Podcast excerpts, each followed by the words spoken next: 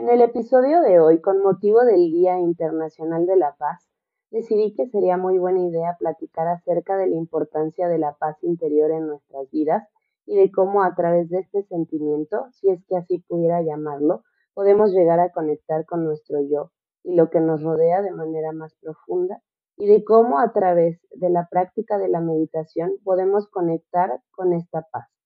En la actualidad podemos observar, ver y sentir de muchas maneras la paz interior se extingue debido a la rapidez de nuestras acciones, a lo efímero del tiempo y nuestra poca capacidad para vivir en el presente.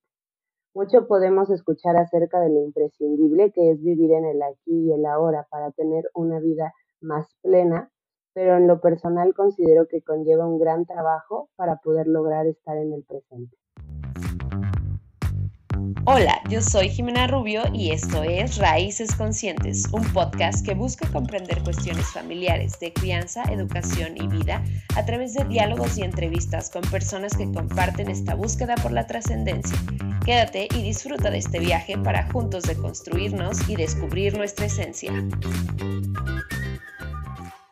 Para que podamos entender un poco más acerca del camino hacia la paz interior y de cómo la meditación puede contribuir de manera considerable a lograr ese estado, tengo el honor de compartir este episodio con Miguel Cusalito, quien estudió diseño gráfico en la Universidad Jorge Tadeo Lozano de la ciudad de Bogotá, Colombia, y actualmente se dedica a compartir conocimientos y aprendizajes sobre el autoconocimiento del ser a través de la práctica de la meditación y la filosofía, tanto occidental como oriental. Tiene gusto por la filosofía, principalmente desde el budismo, y el diseño.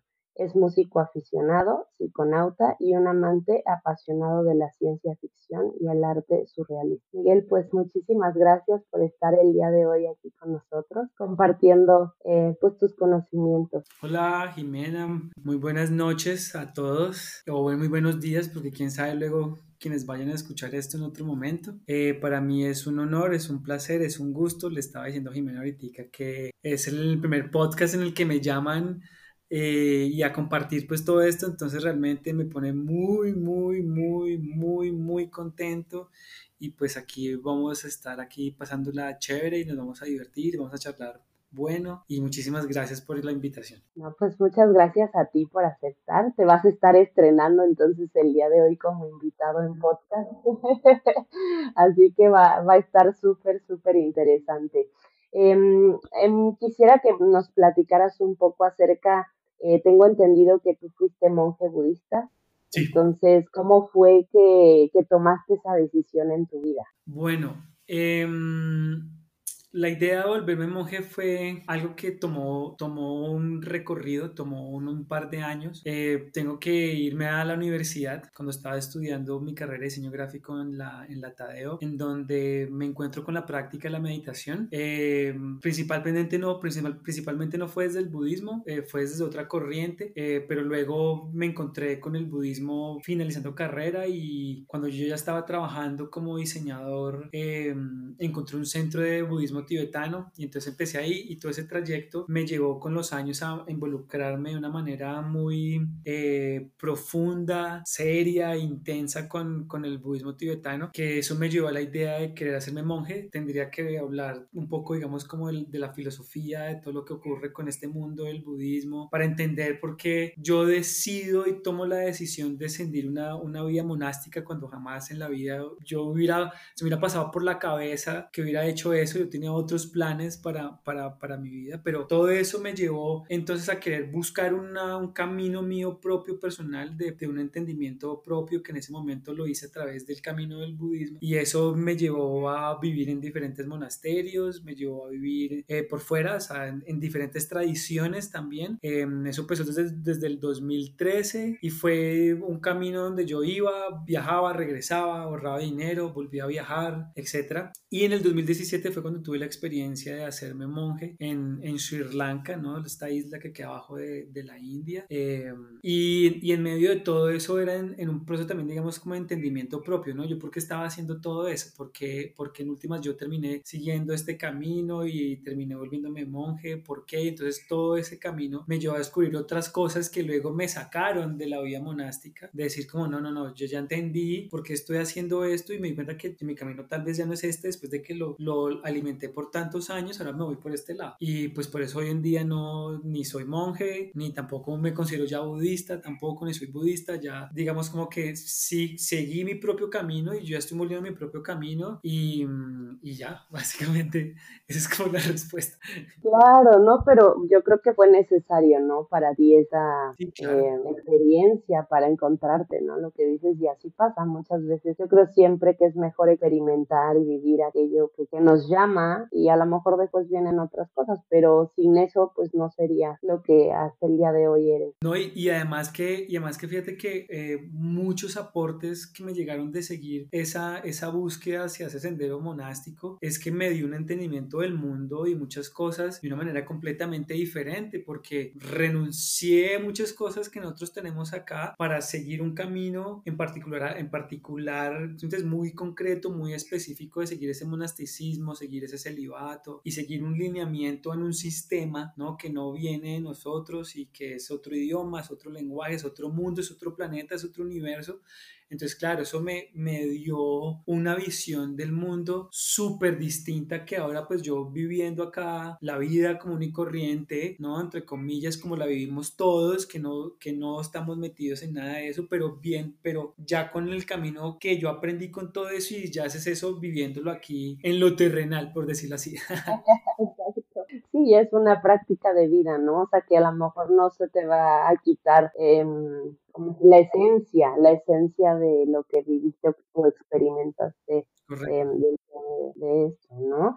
Y justamente hoy es eh, platicar acerca de la paz, que no sé, a lo mejor tú o pudiéramos nosotros pensar que estando allá eh, te encontraste con esta paz interior, no sé si tú nos puedas platicar qué es para ti la paz interior. Pues mira que eh, para mí la paz es un concepto que es muy amplio y como cualquier concepto o como cualquier idea, pues por supuesto hay, hay muchas interpretaciones al respecto, ¿no? Hay diferentes maneras en donde se le puede, se le puede acercar, además que tiene un agente agregado y es que es una paz interior, ¿no? Tiene... Eh, se está refiriendo a algo o a alguien específicamente, ¿no? Y fíjate que uno podría creer y decir, ah, no, como vivió en un, en un, en un monasterio, en, vivió una selva, porque yo viví en selva también, nómada, entonces, cada como vivió una, en una selva, pues chévere porque no tiene ninguna preocupación con referente a cosas que de pronto nosotros nos pueden perturbar en, pues acá en el mundo en el que nosotros vivimos, ¿no?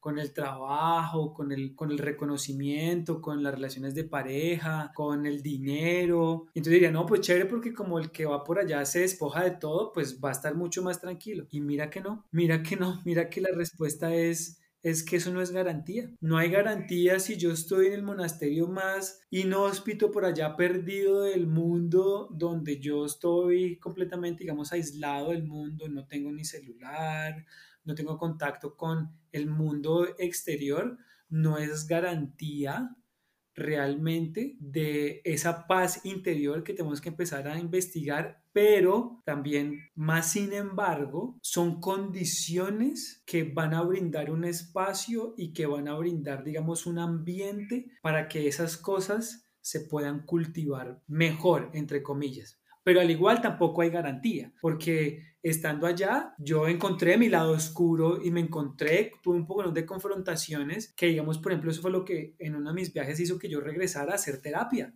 por ejemplo, que yo dije, me pasé, me empezó a ocurrir un poco de cosas, yo estando allá en plena selva, metido meditando ocho horas, ocho horas diarias, etcétera, y empezó a meter unas cosas que yo pensé que yo había trabajado, que yo pensé que incluso que fueron causa del por qué yo terminé buscando la meditación y posteriormente el budismo, etcétera, y darme cuenta como que no, no, resulta que incluso estoy acá en este lugar y, y, y estoy viviendo un infierno literal por todo lo que estaba pasando en ese momento. Entonces, cuando hablamos de paz interior, por supuesto estamos hablando de una condición interna, una condición que viene propia del individuo. O sea que nos están diciendo que no es una paz exterior, sino es una paz interior. Para hablar de paz interior, me gustaría ir un poco hacia la filosofía, porque la filosofía, ese, ese amor al conocimiento, entonces es el que nos va a dar la capacidad, digamos, de poder interpretar y o jugar a interpretar como, bueno, a qué nosotros nos referimos con paz interior y parte, digamos, como del, del rol de quienes nos involucramos con estas prácticas contemplativas, tanto orientales como occidentales, etcétera, por supuesto estamos en una búsqueda, ¿no? Estamos, estamos buscando algo que tal vez de pronto puede que no sepamos, de pronto algunos sí lo sabemos y otros no, pero simplemente hay un, un impulso, hay como una chispa, hay como un fuego que, me está, que nos está buscando a indagar, a querer conocer, a querer investigar, a querer saber qué es lo que está pasando. Y, fíjate que cuando hablamos de paz interior, entonces hablemos del, del opuesto. El budismo, digamos, por ejemplo, tiene, bueno, eso ocurre en el pensamiento oriental, pero hablando del budismo, hay un concepto que eh, lo voy a decir en, el, en, el, en una, la manera como lo, como lo pronuncian, dukkha, D-U-K-K-H-A, que normalmente traducen como sufrimiento, es mucho más que sufrimiento, o abarca toda una serie de conceptos, eh, sufrimiento, insatisfacción, irritación, molestia, algo que no está funcionando bien. Eh, hay, hay, muchas maneras en cómo se le puede abordar y parte, digamos, de lo que propone este conocimiento desde el budismo, es decir,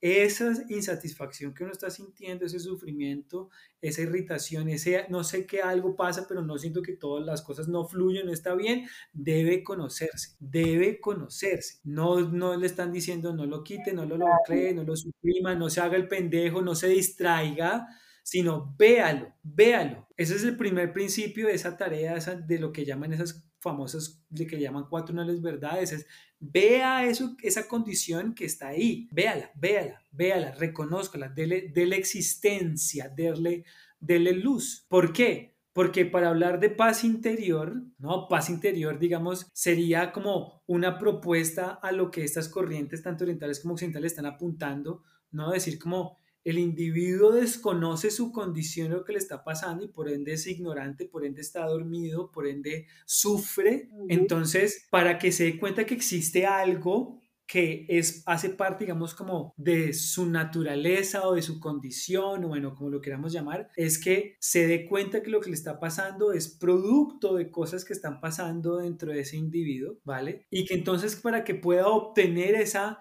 esa luz, ese conocimiento, esa liberación, esa iluminación, esa paz, por ejemplo, digamos el sinónimo de nirvana en el budismo, nibbana, es paz, es paz pero no es como paz como el Estado, como nosotros en el occidente podríamos llamar paz. Por eso te decía que hablar de paz va a depender de diferentes lentes en donde se le coloque, donde se le ponga, pero es un estado, digamos, donde hay una integración completa de todo eso que está pasando y por donde hay una trascendencia como tal. Y por eso, entonces, si no te lo volvemos en una frase de autoayuda, por ejemplo, es cuando te dicen, es que la paz, la, su tranquilidad no está, no está afuera, sino está adentro.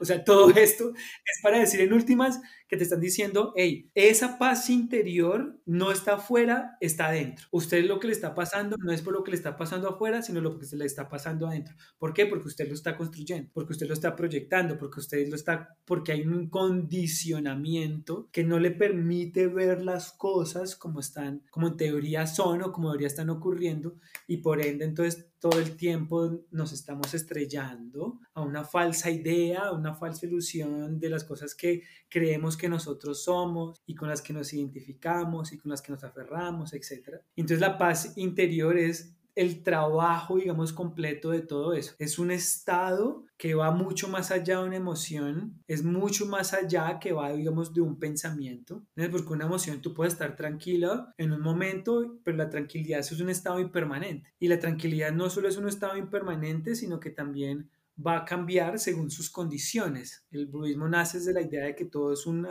relaciones codependientes y son causales. Entonces funcionan como causas y condiciones. Entonces esa tranquilidad sí o sí se va a ir pero cuando tú miras esa tranquilidad, entonces tú estás tranquila, ¿por qué? Ah, porque yo tengo salud. Yo estoy tranquilo, ¿por qué? Ah, porque es que en el trabajo me felicitaron. ¿Yo porque estoy tranquila? Ah, pues porque yo llego y me está esperando mi pareja. Y entonces el, como esos, esos factores son impermanentes y no están en nuestro control, si nombramos, empezamos a nombrar los estoicos, cosas que se nos salen de nuestras manos, entonces esa tranquilidad y esa paz solo va a durar hasta que el objeto o la situación cambie. Y una vez cambie, si nosotros no vemos eso, entonces, ¡pum! Ahí es cuando se estrella. Entonces, por eso es que esa paz interior en ese, desde esa perspectiva no es una emoción, no es un estado condicionado, sino es algo que va mucho más allá.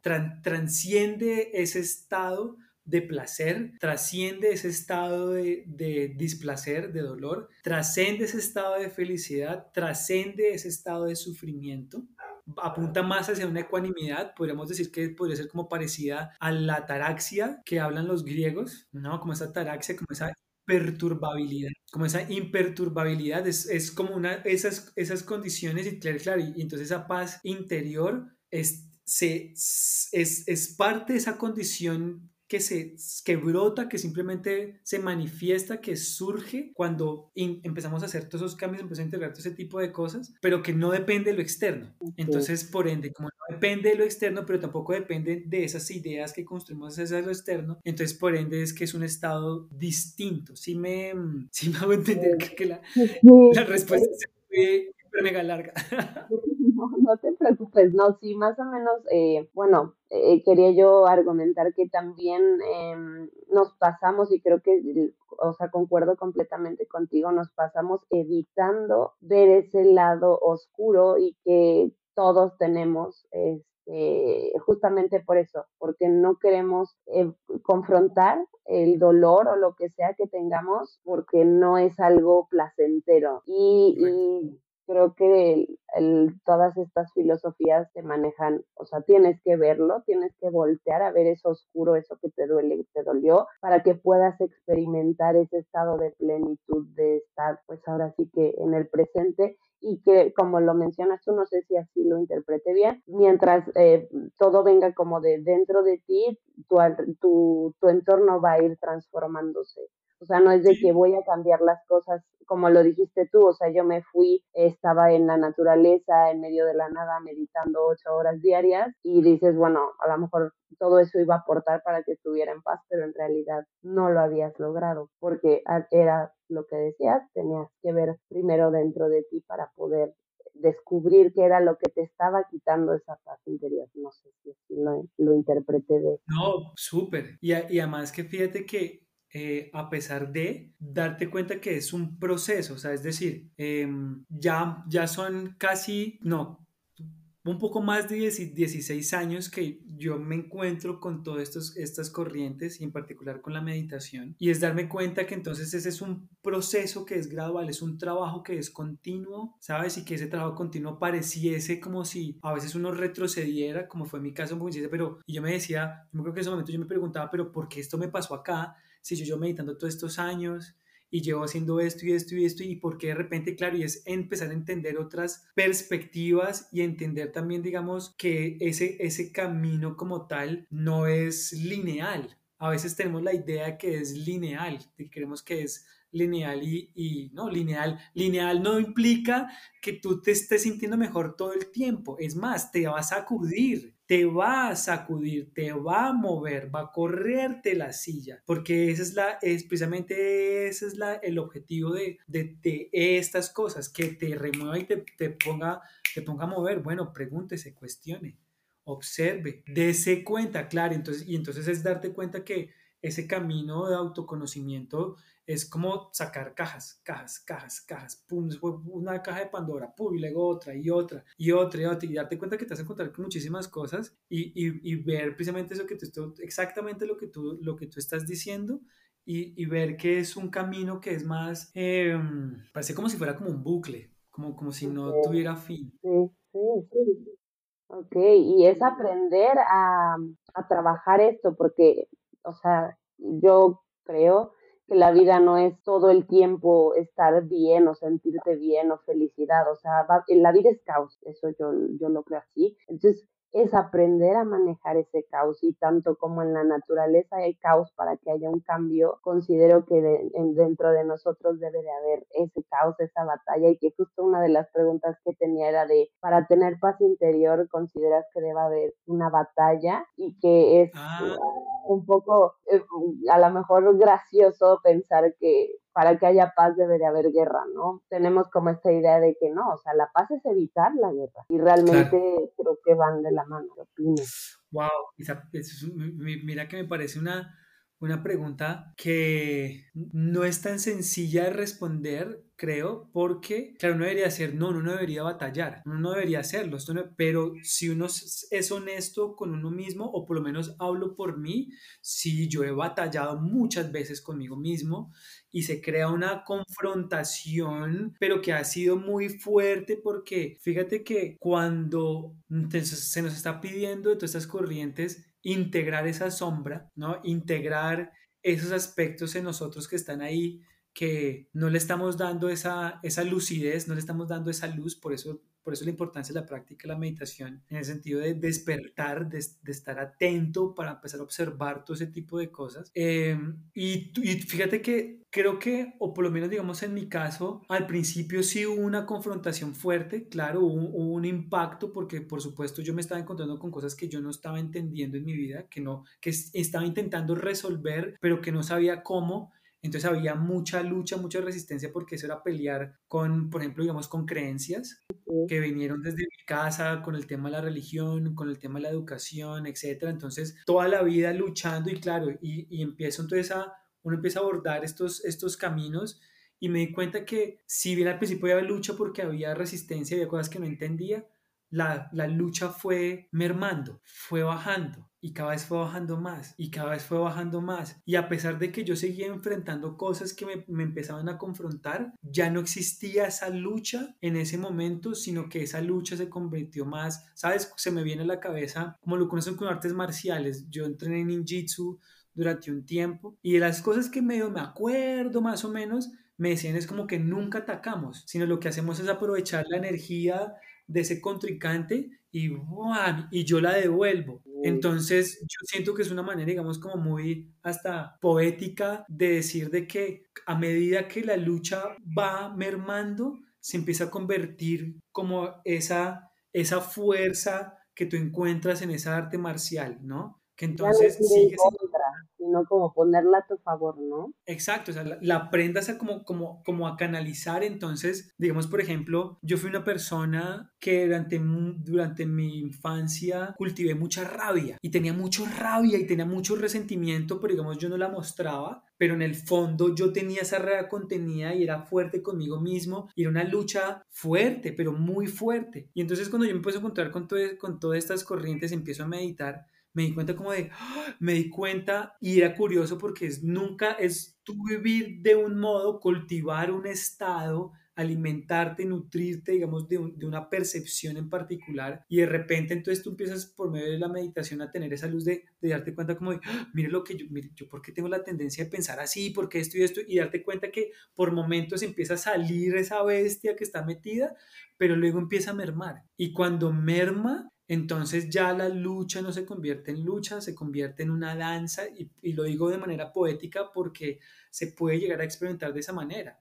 Pero ojo, pero es que una lucha no estoy diciendo, entendamos a qué nos referimos por lucha, primero, porque lucha no es, em, sabes, yo, yo eh, recuerdo que tenía la tendencia a ser muy agresivo con palabras, entonces yo me decía cosas y, y, y de repente me di cuenta como que, ah, no, no, no, no, no, y luego entonces yo decía que no, que no, que no, y luego yo decía como empecé a escucharla y el simplemente hecho que yo la escuchara hizo que esas voces empezaran a disminuir y empezó a surgir otro tipo de diálogo mucho más dulce, mucho más, mucho más amoroso, mucho más, más gentil. Y entonces el momento en que seguían apareciendo ya cosas más de esas oscuridades, ya no era desde, ese, ah, desde, esa, bestia iracunda, sino, de una, desde, sino desde una posición de energía mucho más mucho más apacible. Entonces, pues te decía como que lucha interna. Yo creo que va a haber. Lo ideal es que no dures, que no, que lo ideal, bueno, durará el tiempo que tendrá que durar para el proceso de cada individuo, pero, pero, pero digo como que en un principio de pronto puede que lo, por lo menos en mi caso, por, pues hablo por mi experiencia, ¿no? Que en mi caso se manifestó de esa manera y luego mermó, pero tendríamos que preguntarle a más personas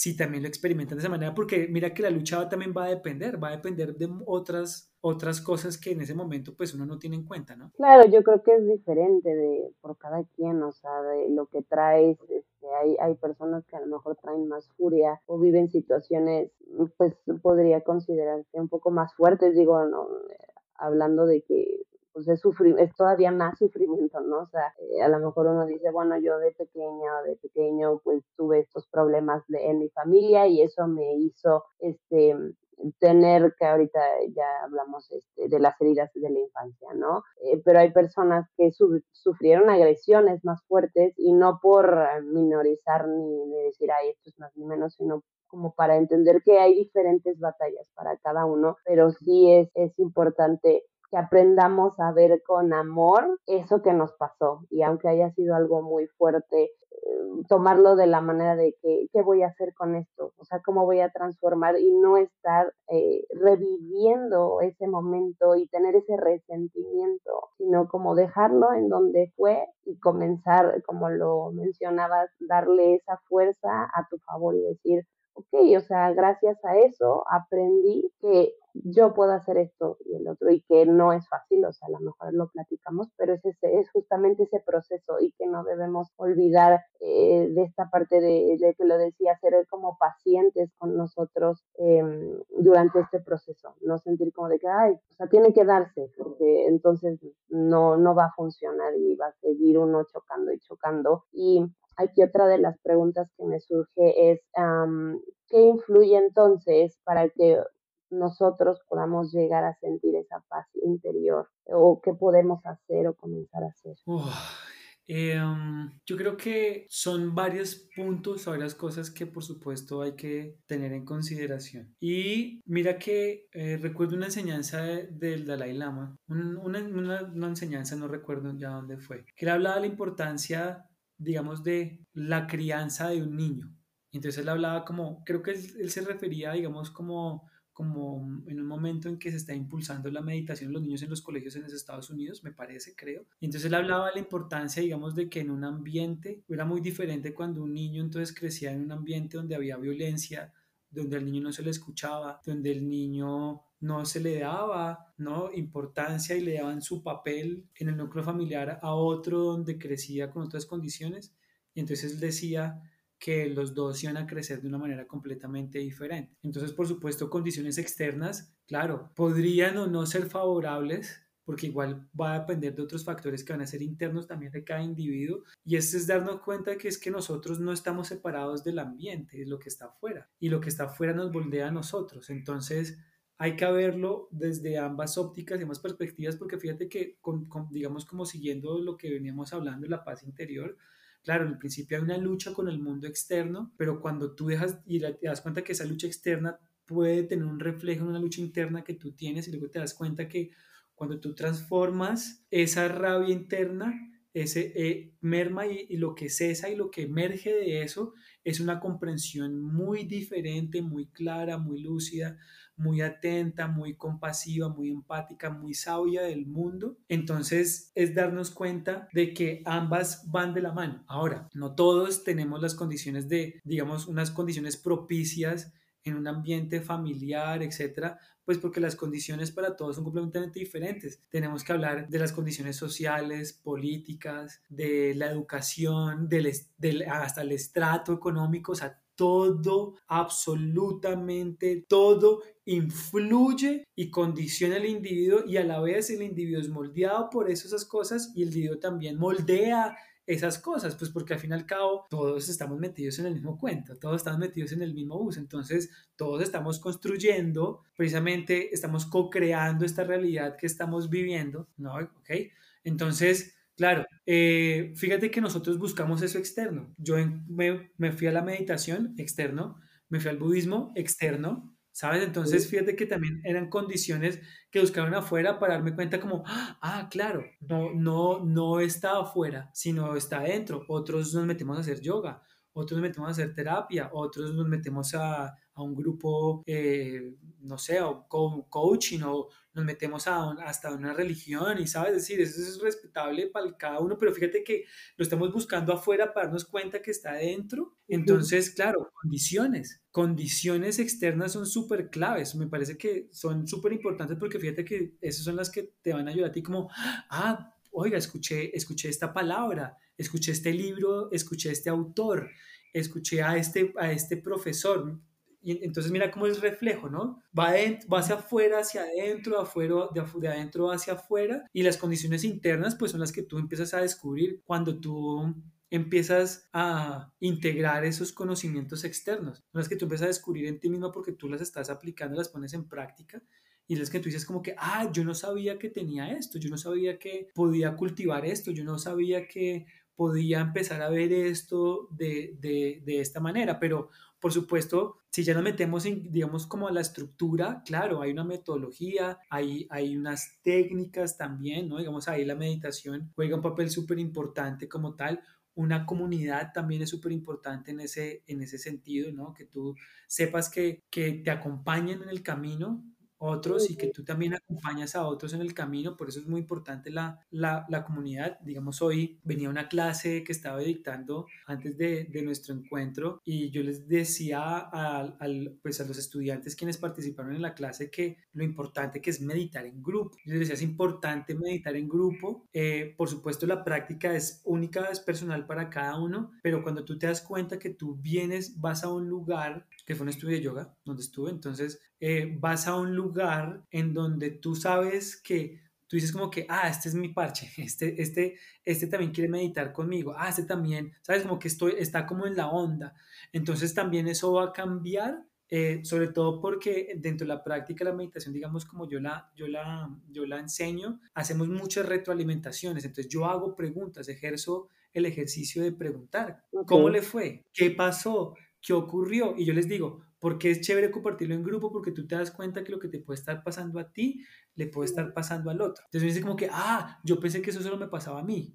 Así somos, pero si queremos que eso nos pasa a nosotros, y, ay, de repente este vio explicó otra cosa que yo no lo había visto de esa manera. Entonces, fíjate que también se, se nutre, se nutre también. Entonces, claro, hablamos de meditación, hablamos de, de, herramientas, hablamos de, hablamos de metodologías, hablamos de corrientes que nos van a, a, dar los, como los ingredientes, ¿no? Como los pasos para decirle como que vea, así es como se logra esa paz interior, así es como se obtiene, así es como así es como se alcanza. Y sigue una metodología y sigue unos pasos y bueno, y ya cada uno dependiendo donde más resuene, pues va a seguir un lineamiento, va a seguir un camino, va a seguir va a seguir una corriente, va a seguir un maestro también. Sí, y yo creo mucho en esto porque eh, al menos en mi vida yo, eh, y, como lo menciono, no va a ser diferente para cada quien. Y yo me fui dando cuenta que sí era parte importante la familia, porque yo desde pequeña recuerdo que iba este, con mi abuelita a unas como pláticas de los gnósticos. Algo que, o sea, yo ahorita asimilando digo, o sea, yo de,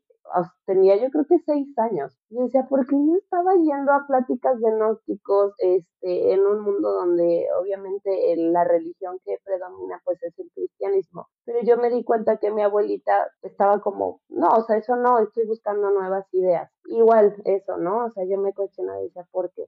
Sigue pasando el tiempo y después me van llegando libros eh, como de la ley de la atracción, ¿no? Y también yo era, pues no tenía yo creo que unos 12 años, 13, y empecé a leer esto. Y yo decía, bueno, oye, está muy interesante cómo es que nuestros pensamientos pueden empezar a crear este nuestro entorno y cómo se vive y así, ¿no? Y poco a poco me di cuenta que muchas personas de mi familia habían estado como en la búsqueda de ese tipo de, pues, alternativas, por así llamarlo, a lo que es como general o común. Y decía, bueno, estoy fuera de lo común, ¿no? ¿Por qué? Y al, o sea, al paso del tiempo me he dado cuenta o he sido consciente de que hay personas que han llegado a mi vida a, transmitirme como ese camino que yo dándome cuenta también es de que no puedo platicar con cualquiera de estos cosas que yo, que yo siento, o sea, lo que decías tú de esta comunidad, porque a lo mejor me van a decir, ay, está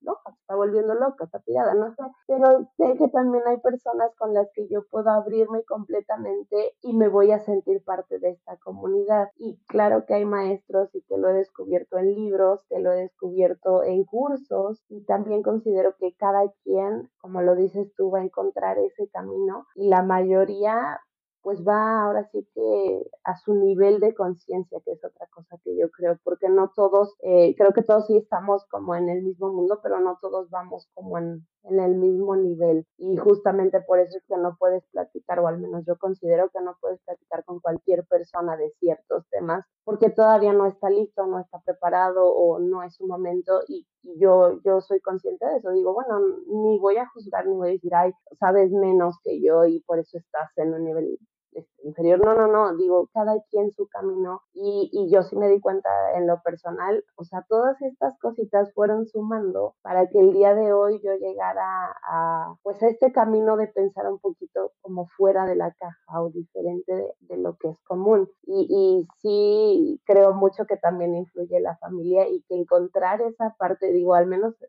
yo me siento afortunada porque en mi familia puedo compartir estas ideas. Habrá personas que a lo mejor se tienen que salir de su núcleo familiar para poder encontrarse, lo cual también está excelente, ¿no? Pero pero sí creo también que la práctica, la práctica de la meditación y lo que mencionas es importante y que ahorita se ha puesto de moda y que también no sé tú qué opines si todo lo que dicen este, es meditación o, a lo mejor habrá como en todo charlatanes o no sé. Fíjate que es una pregunta que desde donde se le mire podemos decir sí o podemos decir no. Es decir, parte, digamos, de, de mi investigación personal propia, de, de, alguien que desde que arrancó en la universidad con la práctica de la meditación y a pesar de que siguió un camino eh, que fue la, toda esta línea del budismo que ya les conté, a salirme de la caja, eso, pensar fuera de la caja, como tú le dijiste, me encantó ese término,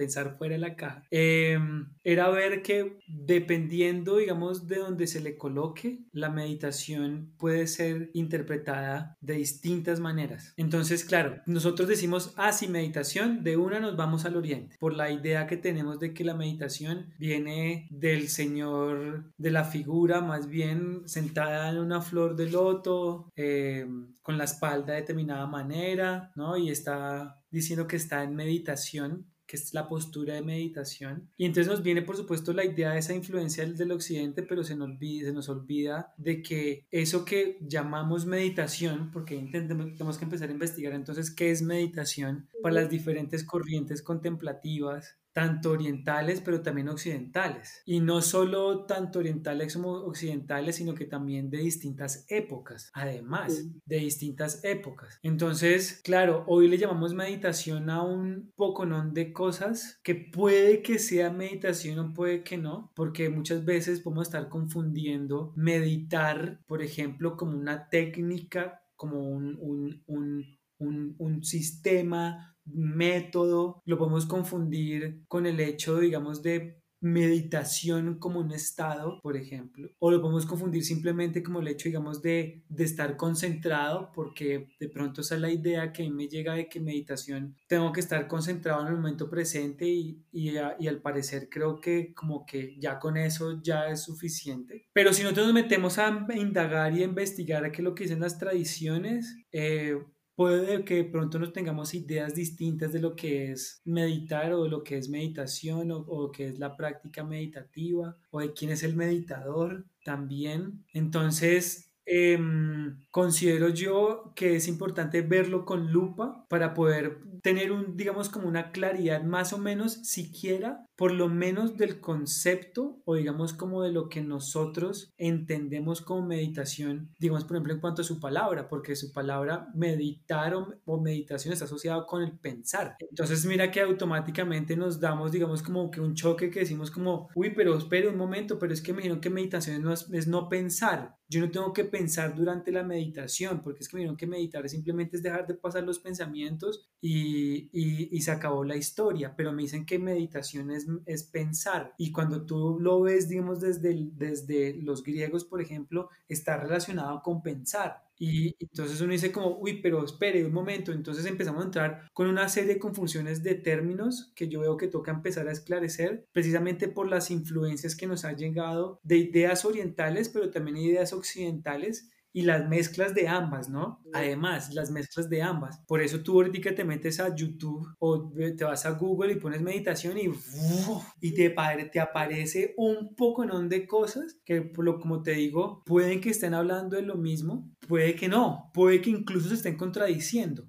Y entonces decir como, pero ¿por qué me están diciendo acá que meditar significa una cosa, pero resulta que me voy a este otro lado y me están diciendo que sí? O de pronto puede que me estén diciendo, ah, sí es que las dos son lo mismo y conducen a lo mismo, pero de pronto puede que no sea tan cierto, toca investigar a ver qué. Entonces ahí por supuesto, fíjate que para entender meditación hay que entender entonces el contexto, hay que entender el trasfondo, hay que entender por qué eso está ahí a partir de quienes están en ese momento, en esa época, sus, en sus creencias, sus filosofías, sus puntos de vista, cómo la cosmología, cómo veían el mundo, cómo interpretaban el mundo, porque eso va a influir precisamente y por eso fíjate que cada, por eso es que la meditación, em, si tú te vas al oriente, te lo van a plantear de una manera que puede, que al final, pues no digo que no son distintas, se, se, se se complementan unas a las otras, pero tú lo llevas de nuevo al, al, occidente y tienen cosas que cuando, ya se, cuando tú ya lo investigas a fondo te das cuenta que sí, que al final los pensamientos se entremezclan, pero que están siendo expresados de dos maneras diferentes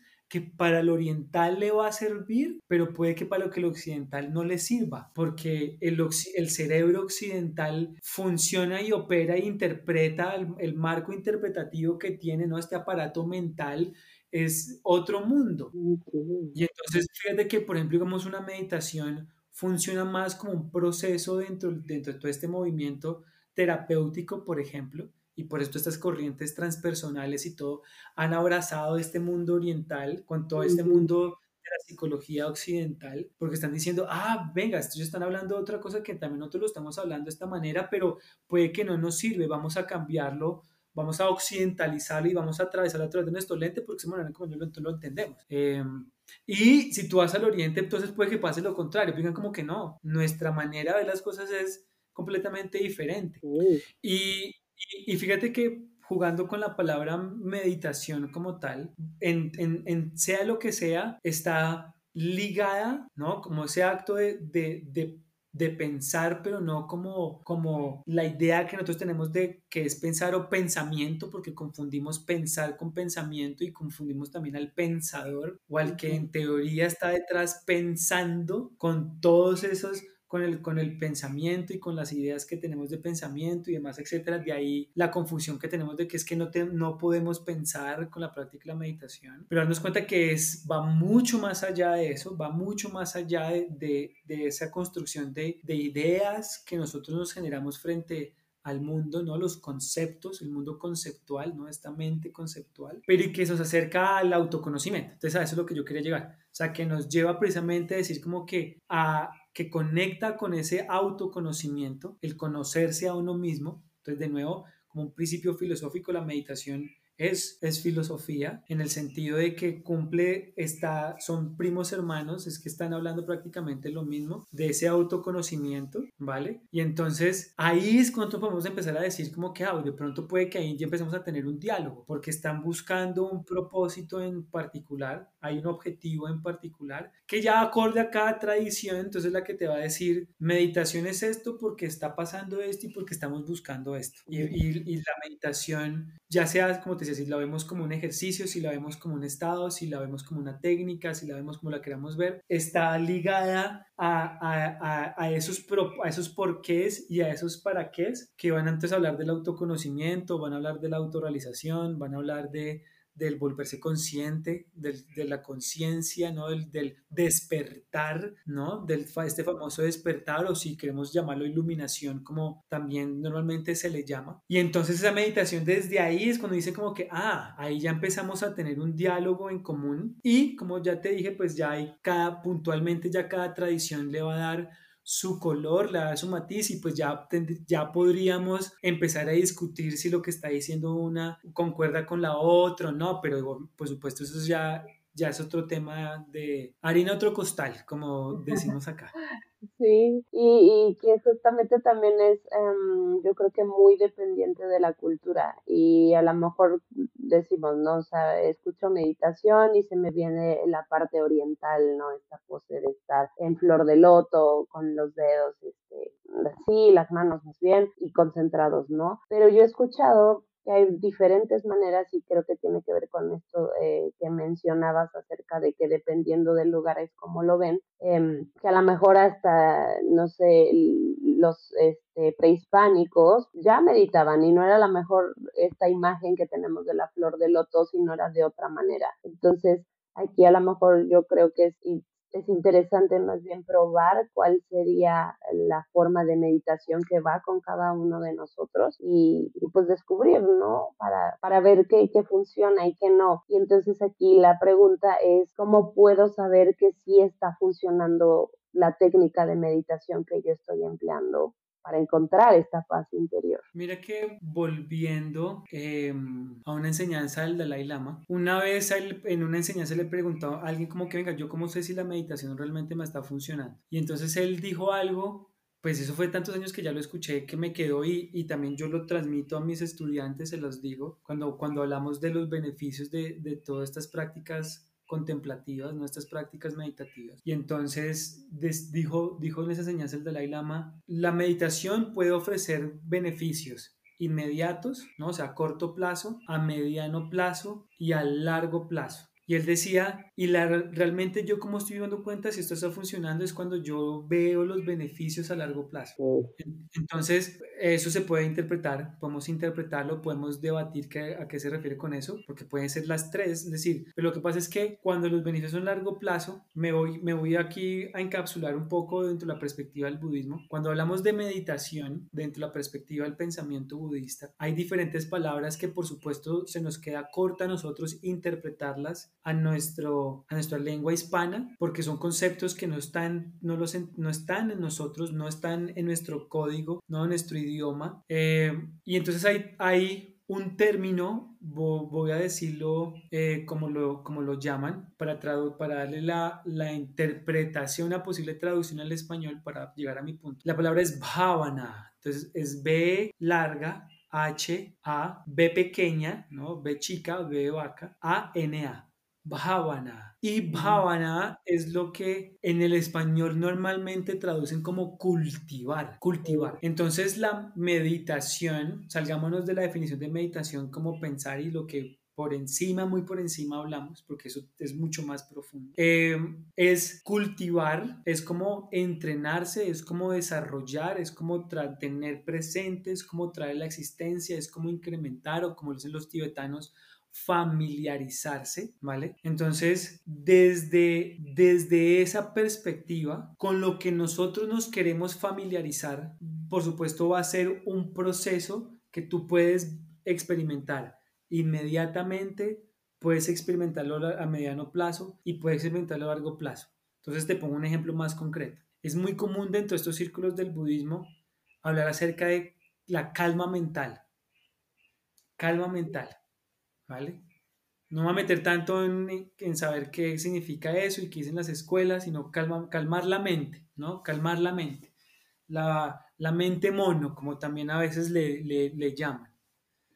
Entonces, es que tú te metes, eh, haces un ejercicio, haces algo, te introduces en este conocimiento, tú empiezas a leer sobre el budismo que te enseña entonces qué es la mente y cómo se logra calmar la mente, etc. Y luego te están dando el método, cómo lo haces y tú en ese momento tú experimentas esa calma, lo experimentas, como ¡ah! te das cuenta. Oye, yo llegué por X o Y razón y de repente hice esto y sentí tranquilidad, sentí paz, sentí como, wow, como que sentí que pude eh, relacionarme de una manera diferente con el estado con el que yo estaba, estaba teniendo en el momento, con esa rabia, esa angustia o, o, como sea. Y espérate que Max, el computador me dijo que se iba a acabar la pila. Ah, y, y, entonces, listo, ahí está. Y entonces, em, tú puedes experimentar esa calma en ese momento, pero por los estados con los que tú estás familiarizados, ¿no? Con los, ya ese, ese constructo, esa idea que yo tengo a partir de lo que yo pienso y yo siento que está muy solidificada, ese estado mental de esa calma, eso que tú experimentas, se va a fugar, se va a ir, se va a ir. Tú, tú tuviste un pequeño destello de eso que podías experimentar, pero se fue. ¡Pum! Pero es de que tú lo empiezas a hacer gradualmente.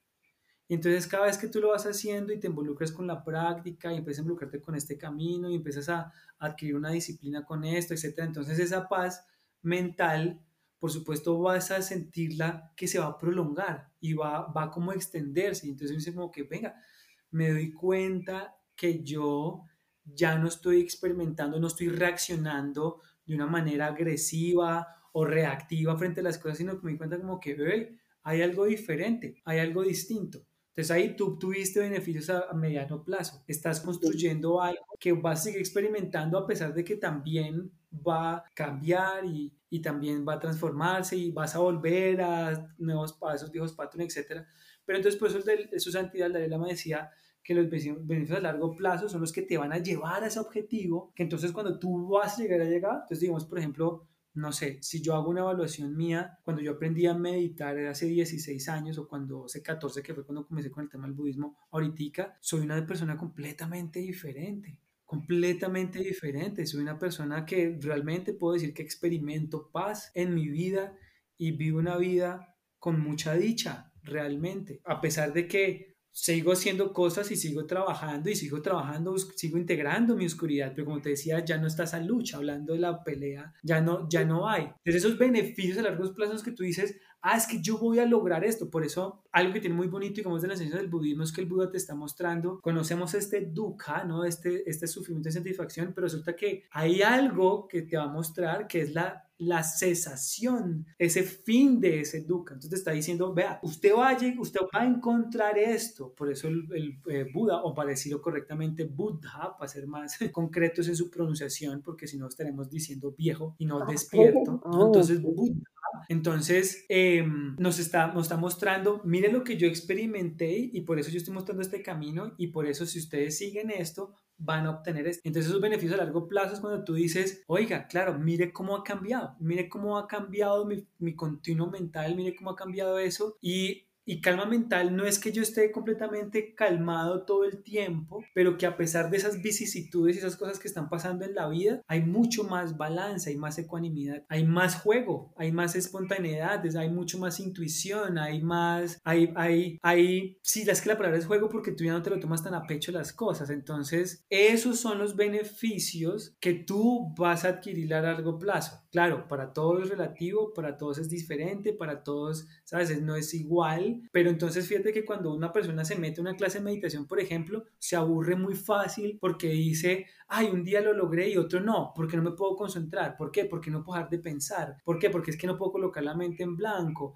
Ah, porque es que eh, me está viendo mucho la espalda. Porque entonces fíjate que muchas veces, como no entendemos lo que estamos haciendo, entonces es causa y se van. A lo mejor puede que no sea lo de él, de pronto puede que no sea lo de ella, de pronto puede que necesite otra cosa, tal vez, de pronto no es el momento, pues como no lo sabemos. Pero fíjate que desistimos muy rápido porque queremos y tenemos la idea de que esto es un analgésico ¿sabes? Como que esto es lo que me, me, va, me va a quitar el dolor de cabeza rápido. Ah, no funciona, entonces no sirve, entonces lo descarto y voy automáticamente en búsqueda de otra cosa. Y, es, por lo que empezamos a hablar de paz interior, ¿no? Decíamos, este, volvemos, al mismo punto, volvemos al mismo punto. Entonces, todo este camino es realmente un, es como un toroide, es una figura toroidal. Va, viene, va, viene, va, viene. Y cada vez que tú estás regresando, tú estás alimentando más esas nuevas maneras de ver las cosas. Todo esto que esto que estamos cultivando. Entonces, vuelve, vuelve, vuelve, vuelve. Y entonces yo creo que cuando se le habla de esos, de esos beneficios a largo plazo, realmente los que te dicen como que, ah, bueno, ok.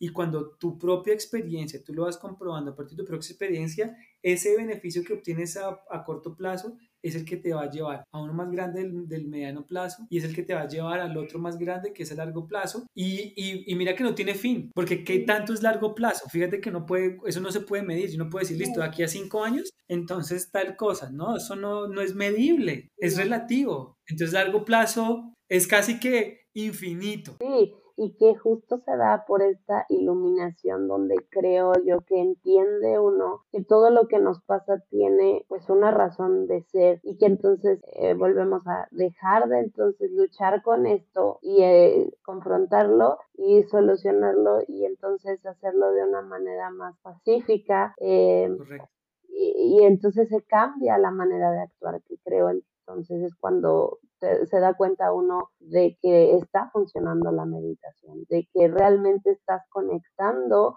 con tu situación, con las personas, con tu entorno y que dejas entonces de decir, ay, ¿por qué? O sea, otra vez me está pasando esto, ay, ¿por qué este tipo de personas? Y no, ¿para qué? Que muchos dicen, cámbiale, ¿para qué? O sea, te está llegando esta situación, ¿qué vas a hacer con ella, no? Eh, ¿Cómo vas a reaccionar ante esta situación? Y entonces ahí se va a dar este cambio entre a lo mejor si reaccionas agresivo o, si reaccionas con, ok, a ver, ¿qué puedo hacer, no? De, esta manera de, paz y tranquilidad. Y, además que fíjate que cuando te estaba, les, estaba contando de, de, lo que me pasó allá en Sri Lanka que hizo que yo me devolviera, fíjate que en ese momento, claro, fue como, pero a mí, ¿por qué me está pasando esto? Si yo llevo haciendo esto y esto y esto, y luego ya con los años entendí como, es que precisamente por todo lo que yo venía haciendo atrás, esto fue lo que me pasó.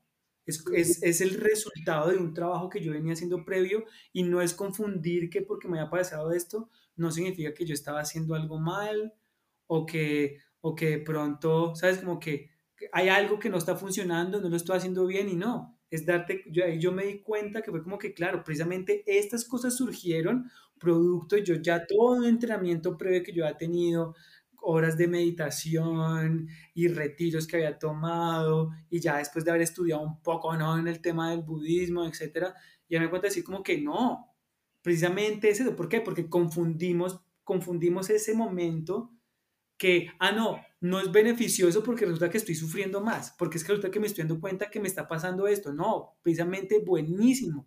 Eso es un beneficio de la práctica porque te lo está mostrando, pero no te está diciendo que termine ahí, porque te está diciendo, ah, véalo precisamente, ¿no? Y, y entonces me parece que por eso de pronto podemos confundir de que lo podemos ver lineal y realmente no es lineal. No, y, y yo creo que todo el entorno está ahora sí que tratando de que, que, que, querramos nosotros que las soluciones sean inmediatas. Eh, recuerdo un ejemplo que era este para o sea, enfrentarte al dolor, siempre tratamos de no verlo y, hasta en amistad, ¿no? La mayoría de las amistades es que le estás pasando, no te preocupes, vente, vamos a salir, distráete, no lo veas, o sea, no veas eso que te está pasando, este, vamos, o sea, la mercadotecnia es cambia, tu entorno y tu vida será más feliz. Este, evita sentirte mal, evita sentir enojo, evita sentir tristeza, que son emociones y creo que también este, pues son parte importante y esencial del ser humano eh, y confrontarlas y creo que ahí es donde se encuentran muchas de estas respuestas que estamos buscando y no solamente en ese momento de felicidad, alegría, sino pues es, este balance entre ambos y saber cómo sobrellevar esas situaciones. Exacto, sí. sí, eh, y bueno, ya para ir cerrando, eh, el tiempo se nos está yendo, eh, me surgen muchísimas ideas, pero nos gustaría que antes de, de que nos fuéramos nos compartieras un pequeño ejercicio de meditación que pudieran hacer las personas que nos están escuchando en este momento que pudiéramos hacer. Sí, claro, claro. Em, para, para arrancar me gustaría decir que em, voy, a, voy, a, usar el concepto de, de, este personaje, ¿no? El que llama, llama la tradición Buddha. Y mm, Buddha no significa, eh, no, no, es el nombre de la persona, ¿no? Es un epíteto, es un apodo, es una, una manera de llamar a una cualidad, a un, a un sistema de funcionamiento sano, consciente, plenamente despierto. Y jugamos nosotros con la idea precisamente despertar cuando, nos, cuando tradicionalmente hablando, ¿no? Siguiendo este, siguiendo este orientalismo que no se limita únicamente a sentarnos con las piernas cruzadas y con la columna erguida, va mucho más allá de eso. Pero usando esa tecnología, ¿no? usando esa metodología de esa estructura formal de sentarnos, etc. Eh, el despertar, por supuesto, tiene que ver con la atención, tiene que ver con la capacidad de yo darme cuenta y para darme cuenta debe brotar en nosotros esa, esa luz de esa conciencia que permita a mí observar y reconocer qué es lo que está pasando. Y una de las maneras con las que se trabaja, y digamos esto viene precisamente digamos del budismo, es desde lo corpóreo, desde, la, desde el cuerpo físico, desde la corporalidad, ¿no? Desde la parte de poder nosotros generar eso, ese, ese despertar en cuerpo, en lo físico, en este momento, en este instante, en esta postura, etc. Entonces, eh, el ejercicio radica entonces de poder nosotros como encarnarnos de, viéndolo de esa perspectiva, encarnarnos de ser que estar, saber que estamos encarnando este cuerpo, nos está, lo estamos sintiendo y simplemente es llevarlo a la sensación, ¿no? llevar a, a, esos, a esos estímulos que cada uno está percibiendo, ¿no? En este instante, ¿no? A través de la piel, a través del contacto con la ropa, a través de esas sensaciones internas que están ocurriendo y de esa manera poder, digamos, acceder a una naturaleza que luego la del budismo es la que nos pide observar, de notar de que el cuerpo es impermanente y que las sensaciones, hay sensaciones placenteras, sensaciones displacenteras, sensaciones que son más ni placenteras ni displacenteras, son más como neutras. Y es empezar a descubrir eso, entonces el ejercicio que vamos a hacer para no profundizarlo más es un ejercicio que simplemente nos lleve como a crear como esa tensión de estar enraizados en, el, en, lo, en lo corpóreo, ¿no? En ese cuerpo físico sensitivo, ¿no? En ese cuerpo también sensorial además, porque conecta también con nuestros sentidos exteroceptivos e interoceptivos. Entonces vamos a hacer un ejercicio cortico sobre, sobre eso. Entonces vamos a mm, seguir esta línea oriental, ¿no? Vamos a honrar este conocimiento oriental al modo como se nos ha transmitido a, a, nosotros y como también se fue, me lo fue transmitido a mí por medio de todo este camino. Entonces vamos a colocar la columna erguida y vamos a, a mantener los párpados cerrados. Y fíjense que aunque mantengo párpados cerrados, eso no significa que se haga un llamado al quedarme dormido. Vuelvo al ejemplo de ser Buddha, de estar despiertos. Y estar despiertos es un, momento de absoluta y completa lucidez. Entonces podemos a partir de este momento, ¿no? Despertar a la idea precisamente de que estamos despiertos. Y ese estado de estar despierto, que es un estado de lucidez, es un estado de atención, de estar atento. Y entonces el estar atento, ¿no? Es el ojo que empieza a ver, un ojo es ciego por naturaleza, pero el ojo ve porque tiene la capacidad de, de reflectar la luz. Entonces, una manera de decir de que nosotros prestamos atención y cuando presto atención de una manera atenta, voluntaria, de una manera consciente, entonces surge esa conciencia que me permite a mí darme cuenta, ¿por qué? Porque se ha iluminado. Entonces ahí es cuando empezamos a encontrarnos con varias cosas. Estímulos externos, los sonidos, si mantenemos párpados cerrados, entonces vemos manchas, vemos formas. Si tuviéramos párpados abiertos, porque también se hace con los párpados abiertos, veríamos entonces una tridimensionalidad, formas, figuras, colores, sombras. Entonces es como por medio desde esos sentidos, de esos estímulos externos, podemos empezar a integrar entonces ese estado de conciencia, ese estado de luminosidad, ese estado de atención hacia las sensaciones corporales para que nos den un mapa entonces de el cuerpo físico. Y ese acto de prestar atención es como si viéramos a través de una lupa o si viéramos, viéramos a través de un, de un microscopio, que es empezar a detallar todas esas sensaciones y detallar todas esas sensaciones entonces nos lleva amplificarnos entonces frente a todos esos estímulos que es una amplia gama de sensaciones y es la que nos puede ayudar entonces a crear el mapa de reconocer el cuerpo en una postura, en una acción postural.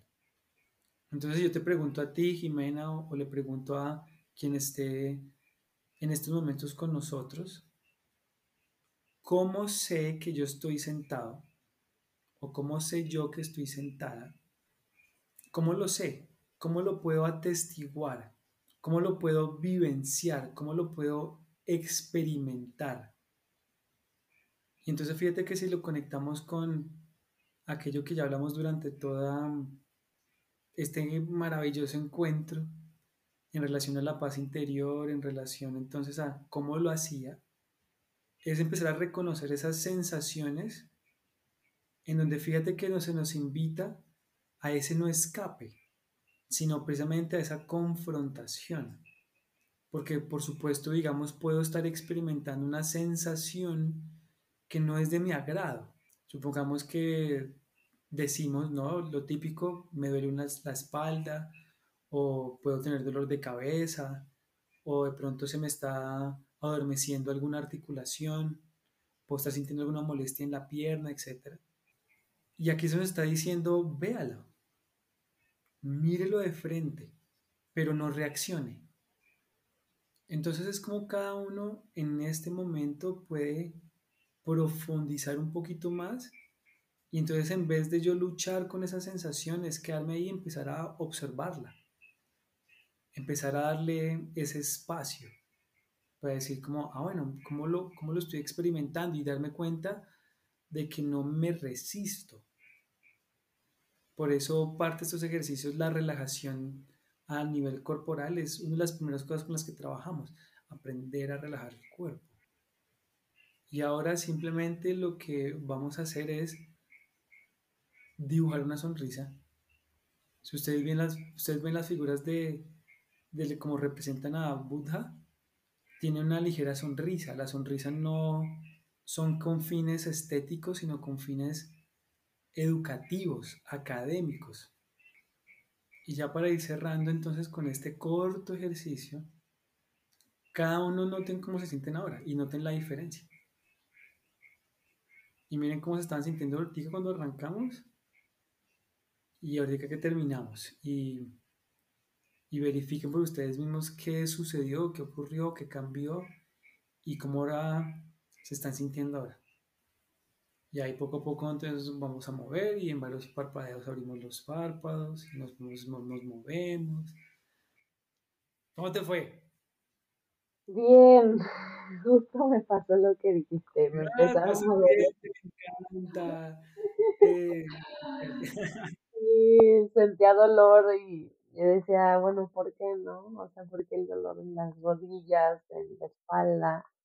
Y después como que desapareció, me concentré en otra cosa y desapareció, empecé a, notar los sonidos que había a mi alrededor y al final pues la sonrisa. Ay, pues muchísimas gracias de verdad por haber compartido esta entrevista con nosotros. Nos llevamos, bueno, menos yo y las personas que, que nos escucharon, nos, yo creo que nos vamos a llevar bastante eh, acerca de esta paz interior que en estos momentos y yo creo que desde mucho tiempo atrás se, se ha buscado y que una de las prácticas es la meditación justo en este momento pues pudimos experimentarlo. Te agradezco haber estado aquí con nosotros. Igual eh, también si nos puedes compartir tus redes sociales para las personas que quieran este, pues conocer más eh, estar en contacto también contigo. Claro que sí, mira, primero que todo, pues de nuevo, gracias Jimena. De verdad, yo estoy muy agradecido contigo, muchas gracias por haber pensado en mí.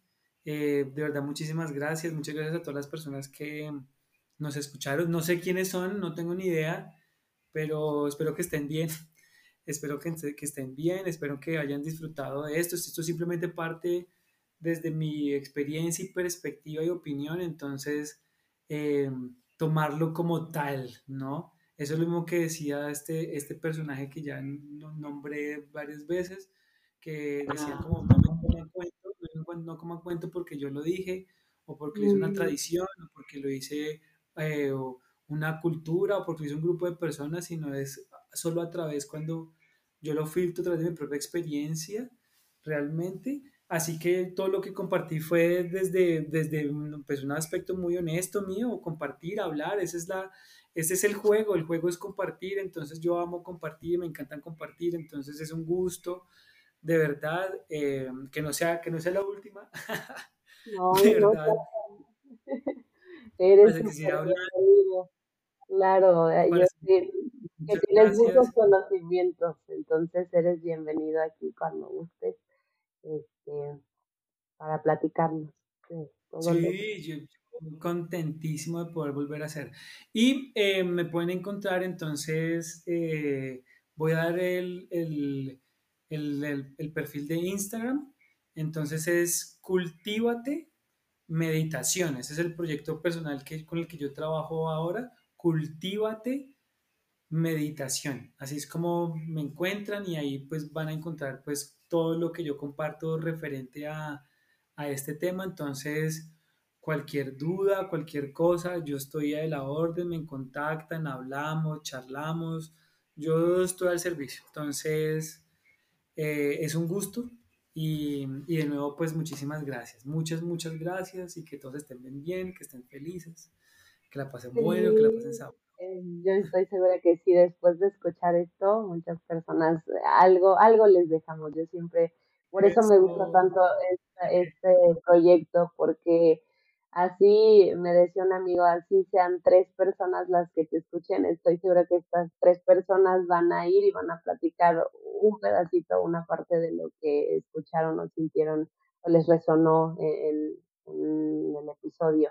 Así que pues igual les dejamos redes sociales de Raíces Conscientes por ahí para que nos sigan. Eh, en Instagram, Facebook y pues en Spotify es donde nos tienen que dejar unas estrellitas.